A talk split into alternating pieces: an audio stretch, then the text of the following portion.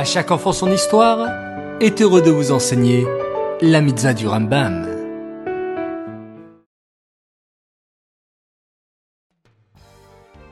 Bonjour les enfants, Boker Tov, vous allez bien?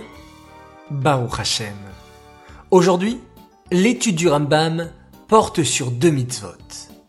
La première est la mitzvah négative numéro 356 que nous avons déjà vue ces deux derniers jours et qui interdit à un homme de reprendre la femme dont il a divorcé après qu'elle ait épousé quelqu'un d'autre. La deuxième est la mitzvah positive numéro 216 qui demande à un homme d'épouser la veuve de son frère décédé sans laisser d'enfant. En fait, les enfants, parfois un homme quitte ce monde après son mariage et il n'a pas eu le temps d'avoir des enfants. La Torah demande alors au frère de cet homme d'épouser la femme veuve afin de fonder une famille avec elle et ainsi d'avoir des enfants qui porteront le nom de famille de l'homme qui a quitté ce monde sans enfant.